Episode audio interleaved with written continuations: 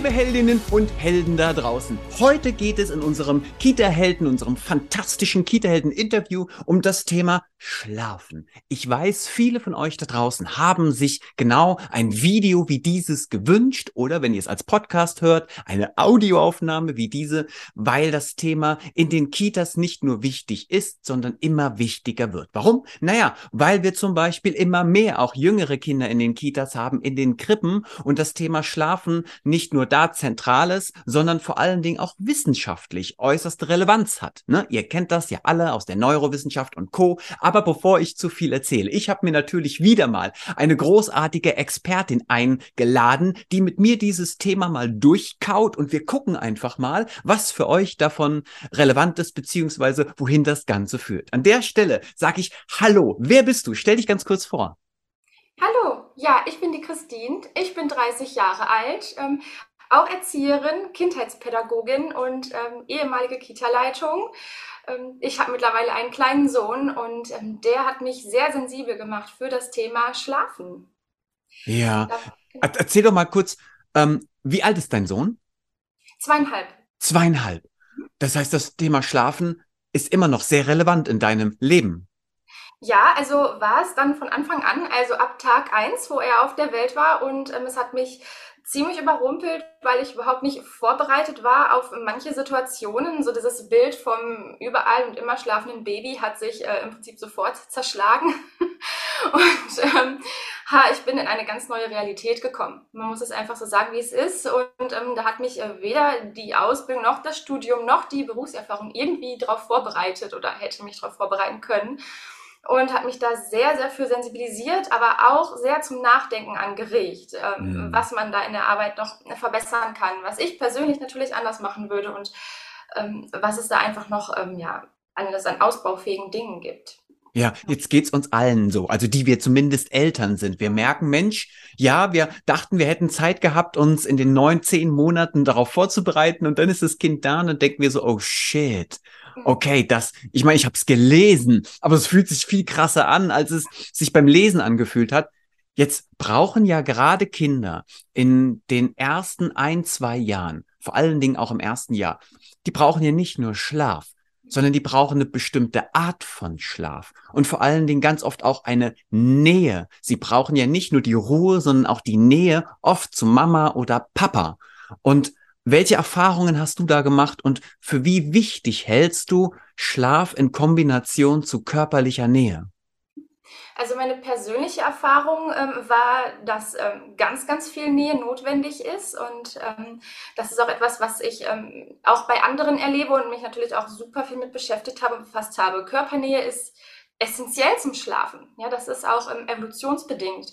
Ja, unser schlafendes Gehirn lebt ja zum Teil noch in der Zeit, wo wir als Menschen selbst noch ähm, in Höhlen gelebt haben, wo die Menschen noch Sammler waren und wo man als schlafendes Baby ähm, ja zum Tode verurteilt gewesen ist und ähm, nur überleben konnte, indem man sich an eine erwachsene Person gehalten hat, die auf einen aufgepasst hat.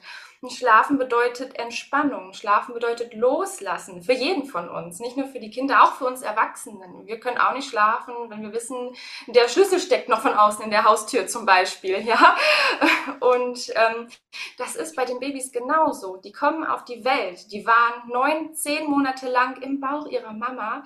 Und dann kommen sie auf diese fremde, kalte, helle Welt und ähm, wissen gar nicht, was los ist. Sie sind ja auch noch unreif im Prinzip. Und mhm. sie brauchen den Schutz der Bindungsperson oder Personen, um sich zu entspannen zu können.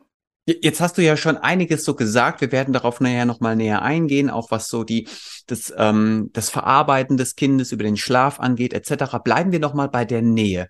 Ähm, Kinder brauchen in diesem Alter unglaublich viel Nähe, vor allen Dingen beim Schlafen, damit sie sich sicher fühlen. Das hast du ganz wunderbar mit deinem Beispiel mit der Tür beschrieben, mit dem Schlüssel, der noch von außen steckt. Dann muss ich aufstehen, ich muss dahin gehen, ich kann dann nicht. Ne? Wir kennen das ja auch, wenn wir irgendein Elektrogerät angelassen haben, dann gehen wir nochmal zurück oder das Auto könnte auf sein, gehen wir nochmal zurück. Wir brauchen diese Sicherheit. Genauso wie das Kind die Sicherheit braucht, in deiner Nähe zu sein, um beschützt zu sein. Ja. Jetzt haben wir ja die große Herausforderung in den Krippen, dass wir ähm, üblicherweise Zehnergruppen oder sogar Zwölfergruppen haben. Es gibt mittlerweile auch Bundesländer, die haben Krippen mit 15 bis 17 Kinder, also die 0 bis 3-Jährigen. Und wir haben aber oft einen Stellenschlüssel, wenn überhaupt, von 2,0, vielleicht noch 2,5, aber das ist eher selten anzutreffen. Wie soll ich denn jetzt, wenn ich in einer Krippe bin und habe vielleicht sogar ja, zehn Kinder zwischen eins und zwei oder zwischen null und zwei. Wie kann ich, kann ich denen denn überhaupt genau diese Nähe bieten, die, die wir Mamas und Papas unseren Kindern in dem Alter bieten können, damit sie sich geborgen und sicher fühlen? Schwierig. Also da müssen wir uns nichts vormachen. Natürlich ist das sehr, sehr schwierig. Ich persönlich rate auch total von diesen Gitterbetten ab, die wir auch alle kennen, auch in den Einrichtungen. Kennen bestimmt jeder von uns, die auch zum Teil noch übereinander sind, ja. Und da ist jedes Kind so gesondert für sich. Natürlich gibt es auch Kinder, die das gerne so möchten, so ein bisschen für sich, äh, für sich zu sein. Aber es ist die Minderheit. Und darum ist die, meine persönliche Empfehlung auch in Erfahrungen, dass man dem Ganzen viel, viel mehr gerecht werden kann, wenn man ähm, wie, eine, wie Kuschelhöhle oder so Nester macht oder Matratzen, die man nebeneinander legen kann, dass die Kinder sich aneinander kuscheln können und auch ja Sicherheit und Geborgenheit und Körpernähe geben können, dass die pädagogische Fachkraft sich auch dazwischen setzen kann und mehrere Kinder gleichzeitig streicheln kann, die Hand halten kann. Vielleicht gibt es die Möglichkeit, mit einem Tragetuch, ein, wenn es noch sehr klein ist, vielleicht auch noch dabei ein bisschen zu schuckeln und zu tragen. Auch diese Möglichkeit habe ich, um mehreren Kindern gleichzeitig gerecht zu werden. Ja, oder ich lege die Matratzen in dem Kreis um mich rum und versuche überall gleichzeitig so ein bisschen zu streichen und da zu sein. Oder ich lege mich daneben. Hm. Das, Jetzt habe ich mir hier schon eifrig äh, Notizen gemacht, weil du so viele wunderbare Themen anschneidest. Ähm, dann ist ja die, die Aufgabe der Kita-Fachkraft in einer Schlafsituation auch ich bin präsent, ich bin da. Ich sage das deshalb, weil mir das immer wieder auch auffällt, dass da Leute manchmal auch ihre ja Pausen machen und dann im Handy zum Beispiel rummachen oder vielleicht sogar selbst mit einschlafen. Das, was du erzählst, klingt fast danach, als wäre es sehr wichtig, dass wir hellwach sind und präsent bei den Kindern sind. Total. Die Kinder spüren das auch. Die Kinder spüren ja auch, ob wir abwesend sind oder nicht. Also selbst wenn sie noch ganz klein sind und vielleicht auch gar nicht das so einordnen können, wenn da jetzt jemand sitzt, zum Beispiel mit einem Handy in der Hand. Sie wissen ja nicht, ähm, was, was macht äh, die Fachkraft da jetzt gerade. Aber sie spüren natürlich, dass die Fachkraft gar nicht bei der Sache ist ja. und ähm, sich gerade auf was ganz anderes konzentriert. Und das spüren die Kinder. Und es ist ganz, ganz wichtig, ähm, voll dabei zu sein. Ich muss ja die unterschiedlichen Bedürfnisse auch erkennen können. Vielleicht weint ein Kind, vielleicht hat ein Kind nochmal Durst, vielleicht möchte ein Kind auch nochmal auf den Arm und nochmal gedrückt werden. Die Kinder haben so unterschiedliche Bedürfnisse und die kann ich gar nicht erst sehen, wenn ich mit was ganz anderem beschäftigt bin. Ja, jetzt, jetzt Christine, haben ja Kinder unterschiedliche Schlafbedürfnisse. Das mhm. wissen wir mittlerweile. Ne? Jedes Kind schläft unterschiedlich je lange, schläft unterschiedlich fest, schläft unterschiedlich ausgeprägt. Wenn wir jetzt so viele unterschiedliche, ganz individuelle Schlafbedürfnisse haben, haben jetzt aber einen Raum mit zehn Kindern, die alle in diesem Raum schlafen, ist das dann nicht auch sehr schwierig, überhaupt den individuellen Bedürfnissen gerecht zu werden, wenn du sagst, da braucht ein Kind jetzt gerade Nähe, es weint, es kriegt nicht richtig, es kommt nicht zur Ruhe. In dem Moment, in dem ich es tröste, es weint ja immer noch, stört es aber vielleicht die anderen Kinder, die ähm, unbedingt jetzt die Ruhe brauchen, um überhaupt schlafen zu können. Das ist ja eine fast, es klingt ja fast wie eine unmögliche Aufgabe. Ja, es ist ein, auch eine sehr, sehr schwierige Aufgabe, da allen Kindern gerecht zu werden. Das ist, das ist definitiv so.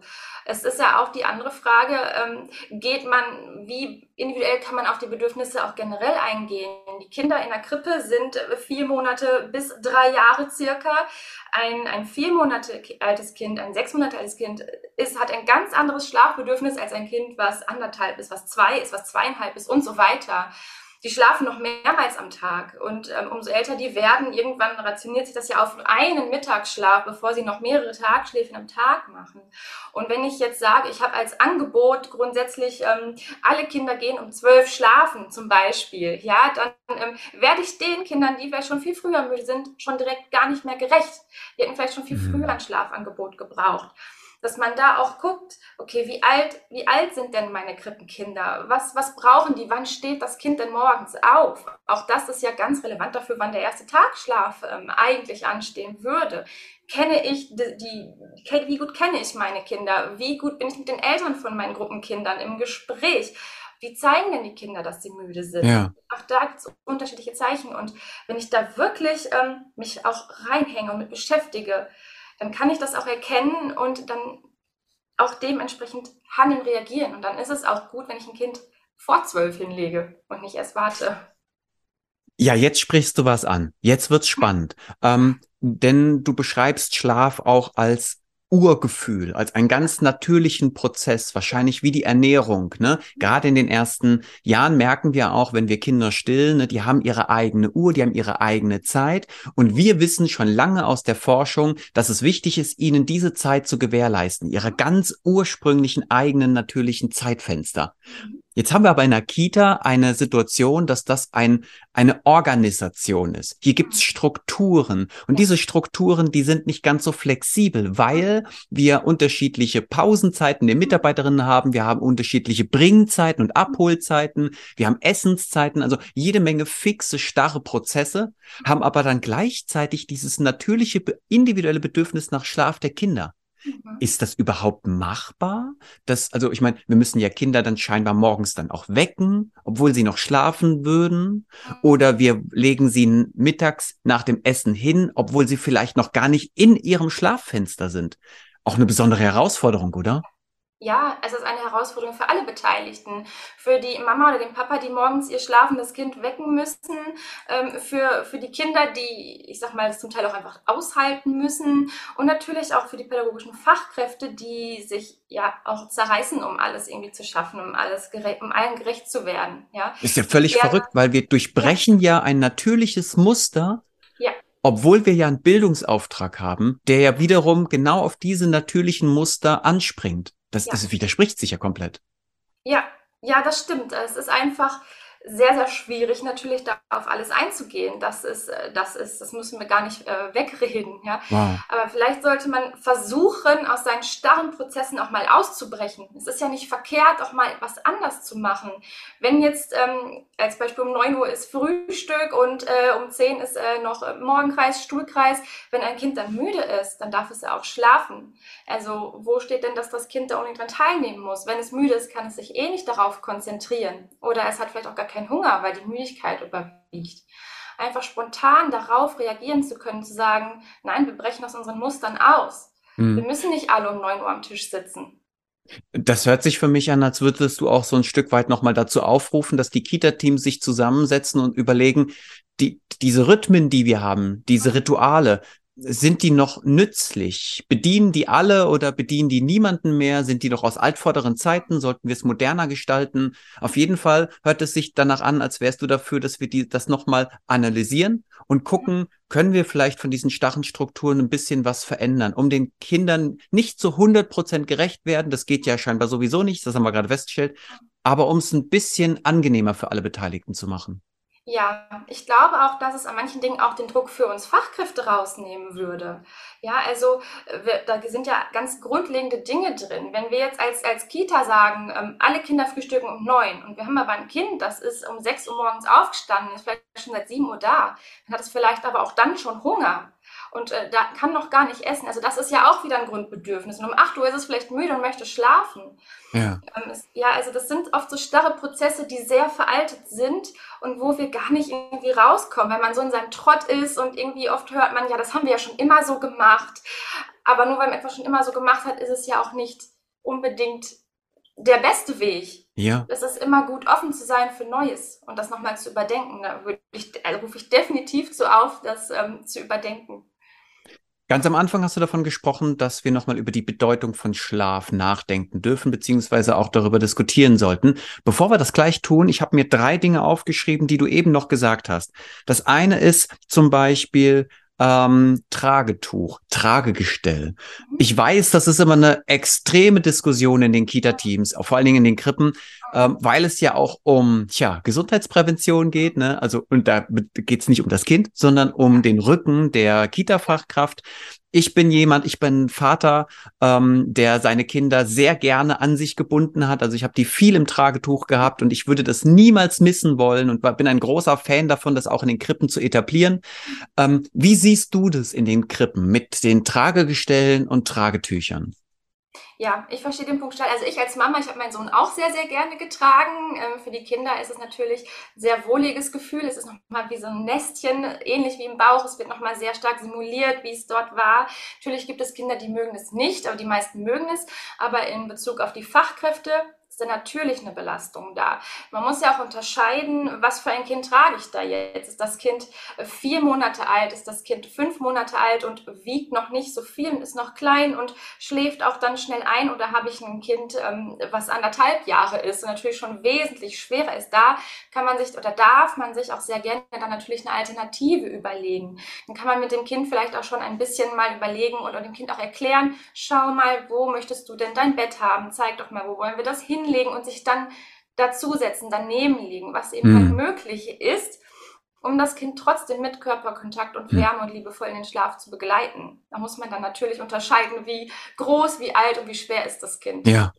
Wir haben ja auch viele Kolleginnen und Kollegen, die haben entweder aufgrund ihrer Generation, ihres Alters niemals ein Tragetuch benutzt, weil das vielleicht damals überhaupt nicht üblich war. Oder wir haben viele Kollegen, die sind noch sehr jung, auch Kollegen, die haben noch keine eigenen Kinder, die haben so gar kein Gefühl vielleicht zu Tragegestellen oder Tragetüchern. Hältst du es für sinnvoll, wenn sich Kita-Teams vielleicht mal eine Trageberaterin oder einen Trageberater einladen, der auch verschiedene Modelle mitbringt, der das einfach mal ausprobiert, um so ein Stück weit auch Ängste vielleicht äh, zu, zu lockern und ähm, eigene Erfahrungen damit zu machen? Definitiv, definitiv. Es gibt ja da die unterschiedlichsten Modelle und auch natürlich viele Ängste bei den Kolleginnen, die ich auch noch nachvollziehen kann. Ich hatte, für mich war klar, ich möchte meinen Sohn tragen, aber so ein bisschen, ja, Angst war vorher auch dabei, bevor ich es gemacht habe. Oh, nicht, dass ich das Tuch löse und dass er runterfällt. So diese typischen Ängste, die ja. man dabei hat, die auch ganz normal sind und die auch gut und wichtig sind. Denn wenn es, wenn wir diese Ängste nicht hätten, dann wäre es uns egal. Und das äh, wäre dann natürlich auch die ganz falsche Einstellung und Position. Von daher ist eine gesunde Angst ja auch in Ordnung und auf jeden Fall ist es wichtig und ich halte es für sehr, sehr sinnvoll, sich eine Trageberatung einzuladen, sich das einfach mal zeigen zu lassen. Es gibt ja nicht nur Tü nicht diese Tücher, es gibt ja auch diese richtigen Tragen, die man so festschnallen kann. Die geben vielleicht nochmal ein anderes Sicherheitsgefühl und dass man auch gucken kann, wie sitzt denn das Baby überhaupt richtig darin? Wie mache ich ja. das denn richtig, dass die Beinchen auch im richtigen Winkel sind? Ähm, da gibt es ja unterschiedliche äh, Sitzpositionen. Die ja. einen sind vielleicht schädlicher, die anderen nicht. Und dass man dann wirklich auch da in die Hand genommen wird und die Ängste dann auch ja, gestillt werden. Ja. Ähm, jetzt würde ich gerne noch mal ganz kurz auf das Thema die, die Wichtigkeit von Schlaf. Also warum ist Schlaf so wichtig? Ich, ich sehe viele Eltern, aber auch viele Kita-Fachkräfte, die sehr ähm, naja, wie soll ich sagen, die sehr rustikal mit Schlaf umgehen, mit mhm. ihrem eigenen Schlaf, aber auch mit dem Schlaf der Kinder. Die werden dann einfach geweckt, die werden dann einfach hingelegt und die, die, die müssen sich an gewisse Schlafrhythmen halten und Organisation und, und, hatten wir ja eben schon besprochen. Ähm, jetzt schläft der Körper gerade bei den Jüngsten ja aus einem guten Grund. Mhm. Magst du dazu noch mal was sagen? Gerne. Also Schlafen ist ein Grundbedürfnis. Unser Gehirn arbeitet ja auch im Schlaf. Dinge und Reize, die wir im wachen Zustand erleben, neue Dinge, die wir erlernen, die werden im Schlaf verarbeitet und gefestigt. Und darum ist der Schlaf ganz, ganz wichtig. Wir entspannen uns, der Körper regeneriert sich. Und wie gesagt, diese ganzen Einflüsse, die auf so ein Kind da am Tag einprasseln, ja, das muss auch verarbeitet werden dürfen.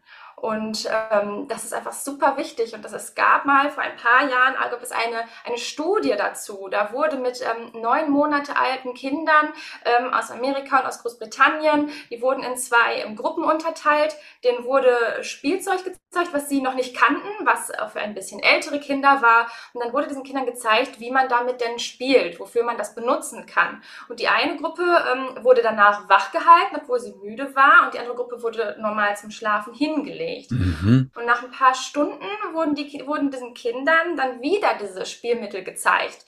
Und dann hat sich bei allen Kindern gezeigt, dass die Kinder, die nicht geschlafen haben, alle ja vergessen hatten, was es für ein Spielzeug war, was man damit machen kann, wofür es benötigt wird. Und die Kinder, die geschlafen haben, jedoch, die wussten noch, was man damit macht. Was einfach nochmal ganz klar gezeigt hat, wie wichtig Schlaf ist und was da einfach im Gehirn passiert und wie unabdingbar es ist für kleine Kinder und natürlich aber auch für uns Erwachsene, wenn wir nachts schlafen. Ja. das ist, das ist ja elementar, Christine. Ja. Also das bedeutet, dass, dass wenn wir wollen, dass wir Menschen Dinge lernen, dass wir sie verstehen, dass wir sie umsetzen können, dass wir sie verinnerlichen, ist ein schönes Wort vielleicht gerade hier, ja. dann brauchen wir diesen ungestörten Schlaf, ja. damit es wirklich funktioniert. Ist es so, wie du es gemeint hast? Ja, wir brauchen diesen Schlaf, wir brauchen diese Pause. Wir brauchen diese Pause. Und ähm, ein schönes Beispiel da vielleicht ist auch noch, dass Schlafentzug war ja auch früher eine Foltermethode. Ja. Das ist es heute immer noch. Ja. Und ähm, ein Kind, was zum Beispiel wachgehalten wird, obwohl es eigentlich müde ist, mit dem wird in dem Moment im Prinzip ganz böse gesagt genau das in dem Moment gemacht. Mhm. Es wird krampfhaft wachgehalten, obwohl es Schlaf braucht. Und Schlafentzug oder krampfhaft wachhalten ist eine Foltermethode gewesen. Und so fühlen sich die Kinder in dem Moment. Ja, und wenn ich nicht schlafen kann, dann empfinde ich Stress. In dem Moment ja. schüttet ja auch das Gehirn wieder Cortisol aus, ein Stück weit dann auch später gerade bei Kindern Adrenalin. Das heißt, aus einem schläfrigen Kind wird irgendwann ein völlig überdrehtes Kind, ein, ein ja fast schon aggressives Kind, wobei Aggressivität hier einfach nochmal anders definiert werden muss. Aber es ist extrem aufgeputscht, ne? Und auch dann schad, schadet das Kind sich ja wieder selbst, weil es einfach nicht zur Ruhe kommt und der, der Körper überschwemmt wird mit Cortisol oder Adrenalin. Ja, Wahnsinn. ganz genau. Und daraus entstehen ja auch nächtliche Wachphasen sehr gerne. Dann sind die Kinder nämlich plötzlich in der Nacht wach, wo sie eigentlich auch diesen dringenden Schlaf benötigen. Ja. Was auch viele nicht wissen, dass Cortisol und auch Adrenalin, die verhindern die Produktion von dem Schlafhormon Melatonin. Es wird einfach verhindert. Und Melatonin brauchen wir, um schlafen zu können. Das heißt, die Kinder sind müde und sie quengeln und sie knatschen und sie weinen oder werden vielleicht aggressiv oder sind super überdreht fröhlich und springen rum, aber so, ja, überdreht halt. Ja. Das, das möchten die in dem Moment eigentlich nicht, weil sie würden gerne schlafen. Ja. Sie können es nur nicht, weil der Körper einfach gestoppt wird in dem ja. Moment. Christine, wir kommen jetzt so langsam zum Ende unseres Interviews. Jetzt bist du meine Expertin zum Thema Schlafen. Gibt es noch äh, etwas, was wir vergessen haben anzusprechen? Gibt es noch etwas, was du gerne loswerden möchtest, wo du sagst, okay, Andreas, das hatten wir noch gar nicht besprochen? Ähm, ich überlege gerade. Ähm, ja, ein schöner Punkt ist natürlich auch immer noch mal, wie gehe ich als Fachkraft mit den Wünschen der Eltern um? Finde ich. Oh, weg bitte mein Kind, damit es später früher ins Bett geht, damit wir nicht so ein Zores haben. Ja, ja, jetzt kommt das, super, hau raus.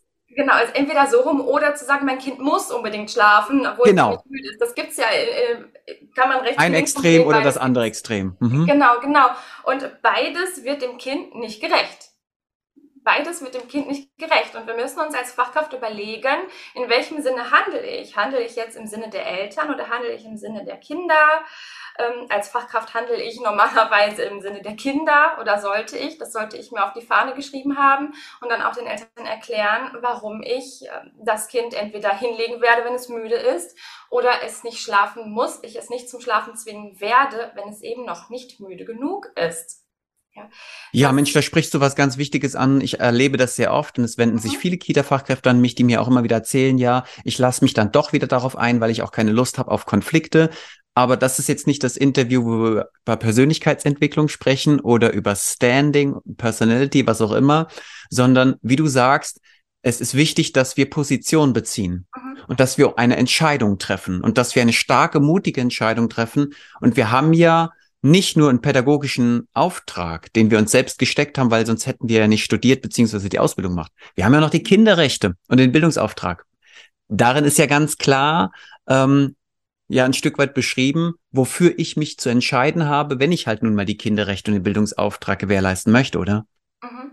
Ja, genau. Und das sollte, da sollte ich mich einfach dran halten und damit sollte ich auch argumentieren dann sollte ich den Eltern so argumentieren und das auch gerne nochmal vorhalten. Die ja. meisten Kitas haben ja auch die, die Kinderrechte irgendwo plakativ stehen oder ja. hängen. Und dann kann ich auch die Eltern an die Hand nehmen und mich mal da vorstellen, sagen, schauen Sie mal, ja, das sind die Kinderrechte und auch ja. einfach nochmal argumentieren können, warum es so wichtig ist, dass das Kind dann schläft, wenn es den Schlafbedarf hat.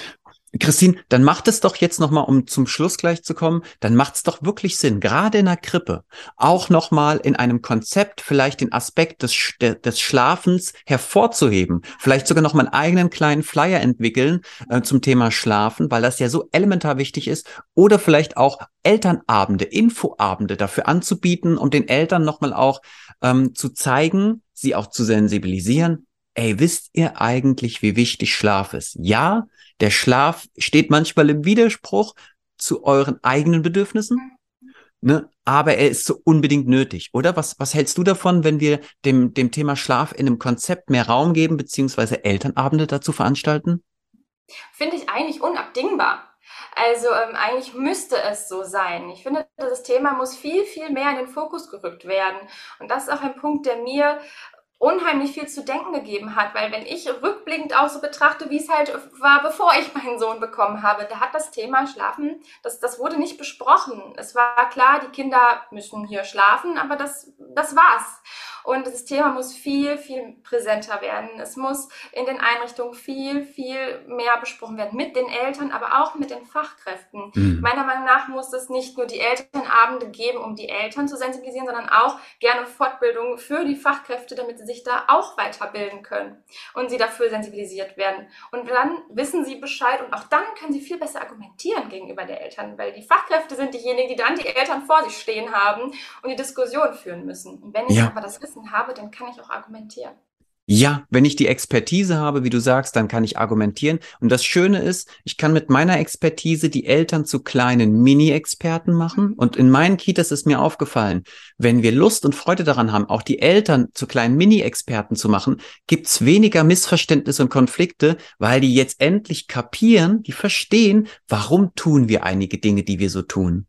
Ist ja auch schwer, weil sie nicht vom Fach sind, die meisten Eltern. An der Stelle möchte ich dir von Herzen nochmal danken dafür, dass du dir Zeit genommen hast, mit mir in den Austausch zu gehen zu diesem wirklich wichtigen und spannenden Thema Schlafen. Und ähm, ich wünsche dir und deiner Familie eine ganz wunderbare Zeit. Vielen Dank für deine Zeit. Vielen Dank, dass ich da sein durfte. Macht's gut da draußen. Ciao, ciao.